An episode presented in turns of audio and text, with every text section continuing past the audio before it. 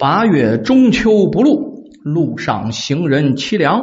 小桥流水桂花香，日夜千思万想，心中不得宁静。清早懒把文章，十年寒苦在书房，方显才高志广。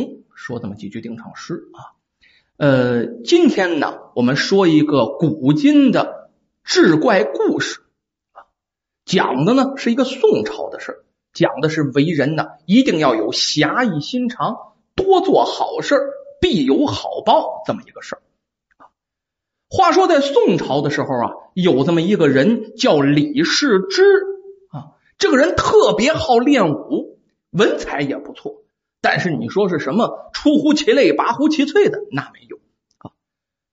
考中过举人呐。啊开始是秀才，后来考中过举人，再往上考啊，就没什么建树了，再没考上去啊。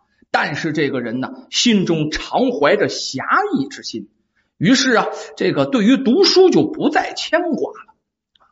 这李世之啊，特别爱交朋友啊，海交啊，特别热心肠这么个人。虽然说没有遇到什么名师指点他的武功啊，他这武功也就是个凑凑合合，但是啊，他这侠义之名可到处都知道，传的很远。爱交朋友吗？朋友们帮他宣传的。当时啊，的县太老爷这个人可以说是慧眼识英雄啊，看着李世之能文能武啊，而且在当地啊颇有威望，这样的人不用那可怎么行啊？于是，在县令大老爷的推荐之下呀，李世之做了当地的廷尉，那也是官儿一下，是不是？李世之做官之后啊，哎呀，自己的脾气秉性改不了，这叫什么呢？江山易改，秉性难移呀，还是那么有豪侠之气啊！就他们这个县，因为有这李世之在，他的名声太大了，所以说呀，什么占山的、为王的、落草的、为寇的，都离他们这个县呢。远远的啊，都知道他这人啊，呃，侠义心肠。另外，这功夫深不可测。其实他没有那么深的功夫。这廷尉管辖有牢狱，在他这监狱里啊，有很多都是小偷小摸的人。没说嘛，当地啊挺太平，什么杀人越货、放火的这种啊特别的少。有那么一天啊，有衙役啊押来了个犯人，这李师师在在做笔记啊，在登记啊。这个人姓梁，梁某人偷窃了城东啊张老头的纹银三十两啊，是这么个罪。记录完了之后啊，就把这犯人交给这狱吏了，你就关起来得了。当差的把事办完了，跟着李世之啊是拱手告别啊。李世之示意着狱吏，哎，赶快去把这梁某给关押起来。这时候梁某人呢张嘴了，呃，大人。我做贼是有原因的呀，我也不是普通的等闲之辈。您的侠名远播，然后呢，我是知道的。如果您能放了我，日后我定有报答。这李世之看着他说呀：“呃，如果你偷个二三两银子，小偷小摸的话，这样的人我放了好多。这些人我之所以放他们，是因为他们家庭贫困。”实在没办法了，那才偷了点钱。你偷的这些钱已经超出了小偷的范围了啊！这钱也忒多了。这梁某接着就说呀：“呃，我本身也是念书的呀，我这是要进京赶考，我没盘缠了。我这也是叫良心丧于困地呀，实在是无奈之举呀。”这眼泪含眼圈的，眼看就要哭了啊！这李世之一听他这么说。心中颇有惜才之意啊！为什么呀？当时念书不容易啊！如果呀这件事如果东窗事发了给他定了案了，他以后再也不能考功名了。于是转身叮嘱那狱吏：“呃，把这梁某人关进 D 字房三号哈，一定要关到那个房子里。”这狱吏啊，那有什么呢？大人怎么说，咱怎么办呗？应诺而去，答应一声就走了。到了晚间二更过后。地子房三号的小窗户被从外边给推开了，一个黑衣人闪身而入。这时候梁某人啊睡着了，他把这梁某人给摇醒了，把这梁某人从这小窗户给推出去了。梁某人出去了，这个黑衣人随后也从这个窗出来了，然后把窗户关好。两个人的结伴赶快就奔着这官道就下去了。又在路旁啊有个小树林，赶快让梁某把衣服给换了，穿着对衣对裙，这哪行去啊？换好衣服了，这黑衣人才拉下了罩在脸上的面罩，不是旁人，正是这李世之。李世之张嘴说话呀，呃，念你是初犯，你又是个读书人呐，我所以我才放了你啊。此去如果高中，你应该多补偿补偿偷人银子那个张老头啊。你的案宗啊，我想办法给你销毁，不给你留案底，不会对你的前程有所影响。大恩大德呀！这位梁某人跪在地下，不停的磕头致谢。没钱怎么办？李世之想的非常周到，又拿出十两银子赠送给了这梁某人，这才挥手告别，告诉此地不宜久留，你赶快走。这天亮了以后，那能发现不了吗？啊，这监狱里就发现这犯人逃脱了，怎么找没找着？这县令怎么办呢？往上报吧！啊，那丢了犯人，这还了得？这也不是小事，往上报。结果呢，好在就是一个小偷小摸的事儿，遭到了这个上司的一顿责罚，骂了两句，也就算过了。这事儿也就了了。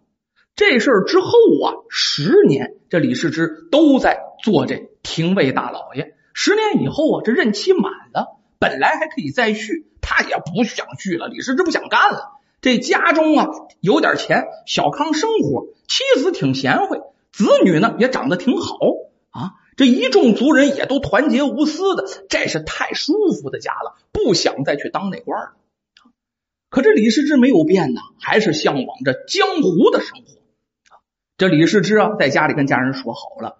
啊！你们在家都挺好，在家里待着。我呀，去江湖上闯荡闯荡，去游玩游玩。我出去个两三年，我肯定回来啊！我太向往江湖人生了，我要出去游历一番！走的时候就带了一名仆人。家里人呢，知道他有这个撇儿，知道这是他一辈子的愿望。儿女呀，族人呐，尤其是他老伴儿啊，反复叮嘱，在外面呐，一定要注意身体呀，啊，一定要小心呐，别贪赶夜路啊，等等等等。这叮嘱一遍之后呢，这也不好阻拦，那去吧，游山逛景，散散心也是好的。咱不说嘛，带着一个仆人呐，游历山川美景，访问从前的一些朋友，他朋友也多，一站一站的访朋友，也得访个几年。这一走啊，在外边走了几个月了。这过了年了，这年后，哎，走来走去啊，走到了一个小县城。到这小县城的时候啊，已经是饭口了。他跟这仆人呢都挺饿，于是就到了一酒馆吃点饭。无意当中听到邻桌的客人呢说起这个县里的县令姓梁，梁某人。哎，这心里一想，哎呀，十年前那个书生也叫梁什么，就跟他一个名啊，名字是一样的呀。哎，一想这个，这也算老朋友了。于是到县衙去拜访。哟，到了县衙呀，请守门人把名字往里一报，时间不大，好家伙，县令大老爷没穿官服，提带镣跑就跑出来了。啊，这一看就是当年他放走的那个犯人梁某人呢，那位姓梁的啊。于是啊，这李世之就跟这仆人说，让这仆人回旅店住去，你在旅店等候，自己留在县衙。那还用说吗？这县令大老爷啊，摆了一桌丰盛的酒席，两个人是把酒言欢呢，啊，推杯换盏，那聊的还挺热情。就这样啊，就在县衙里住了十多天。这县衙还真没什么事儿啊。这县令大老爷啊，就在那专门招待自己的恩人李世之。啊，有那么一天，县令啊跟这李世之说：“哎呀，这这个这个，这来到这儿还没回到家里。”我家里人还没见过恩公呢，你回家看看去呀！他邀请这李世之一起回家啊。这李世之到了这县令大老爷的家，就梁某人的家的时候，先在客厅里坐着。这县令呢，去内室跟自己的夫人说一声。刚坐一会儿，这李世之就听见内室啊有妇人在喊：“你来的什么客人？十几天都不回家！”你看这娘们还挺厉害。这一听，这不是两口子拌嘴吗？就来了兴致了啊，就想听一听这两口子在吵什么呢？于是盘膝打坐，咱没说嘛，这李世之有点功夫，盘膝打坐，坐在这椅子上，运用内功啊，就把这气呀攻到耳朵上了。攻到耳朵上干什么呀？这耳朵的耳音呢，就明显加强了仔细听屋里说的什么话，多小声都能听得见。咱没说嘛，大侠有祭司臣全守夜的功夫，耳朵特别的灵。你就听见这县令说：“嗨，我曾经得到这人的大恩惠呀，性命曾经在他的手上啊。到了今天啊，不知该怎么报答呀。”哎，这县令又把前情跟自己夫人说了一遍。可是这妇人接着说呀：“你难道没有听说大恩不报吗？”况且当年的案卷，说不定他还留着呀！啊，如果有了机会，他要挟你，你可怎么办？结果他夫人这么一说，这位梁县令倒吸一口冷气。夫人说的有道理啊，可是我挺忌惮他的武功啊。这个人颇有侠义之名啊，这可怎么办？俩人还在那聊呢。李世之听到这儿，心里明白了。此地可不宜久留，县太老爷动了杀机，于是啊，也没等着梁县令出来，转身不辞而别，到了旅店，立刻叫上跟着他那仆人，马上咱们赶快走。主仆二人快马加鞭呐，他连夜可就跑了。这到了晚上了，已经跑出二百多里了。到了一个小驿站，这才啊停下休息。啊这马不行啊，那得喂草料，跑二百多里，那马累的呀，通身直突突啊！啊，马得喂草料，人也得吃饭呢。这仆人呢，在这小驿站里弄了点饭，把饭端进房间，这才有时间问的。这为怎么回事？咱说跑的这么快，这一路上我都没来及问。李世之这才呀，把前因后果向这仆人都说了一个清楚。哎呦，这仆人说呀，嗯，您也是会功夫的老爷。啊，是他有负于您呢，我们为什么要跑啊？啊，这太不合适了。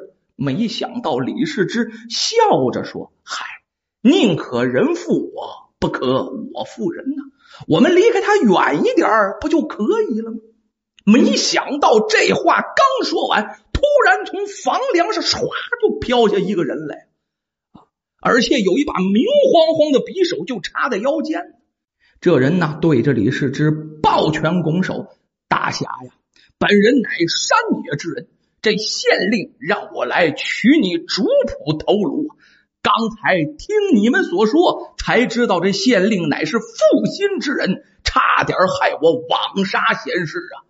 您呐，在这稍等片刻，某家去去便回。说完了，一转身，这人就没了。咱们再说李世之啊，也是经得多，见得广啊。见过多少成了名的剑侠，自己也本身有侠客之名，可是从未见过如此好的功夫。他就在原地没动，不到半个时辰，那个人呢又忽然回来了，又飘下来了，不知道什么时候进来的，把一个小包袱放在饭桌以上。没等李世之反应过来，他就把这小包袱打开了，这里面正是那位梁县令的项上人头。这李世之跟仆人吓得够呛，都这么快，脑袋瓜儿扑了下来了。结果那个人呢，厉声说道：“待您伸冤了，也使我呀免做了不义之事。某家去也。”话一说完，这人跟包袱都已消失不见。惊魂未定的李世之啊，后来反过法来了，对着门外是抱拳拱手，一一到地，大声喊道。惩善扬恶，您才是真正的侠义之士。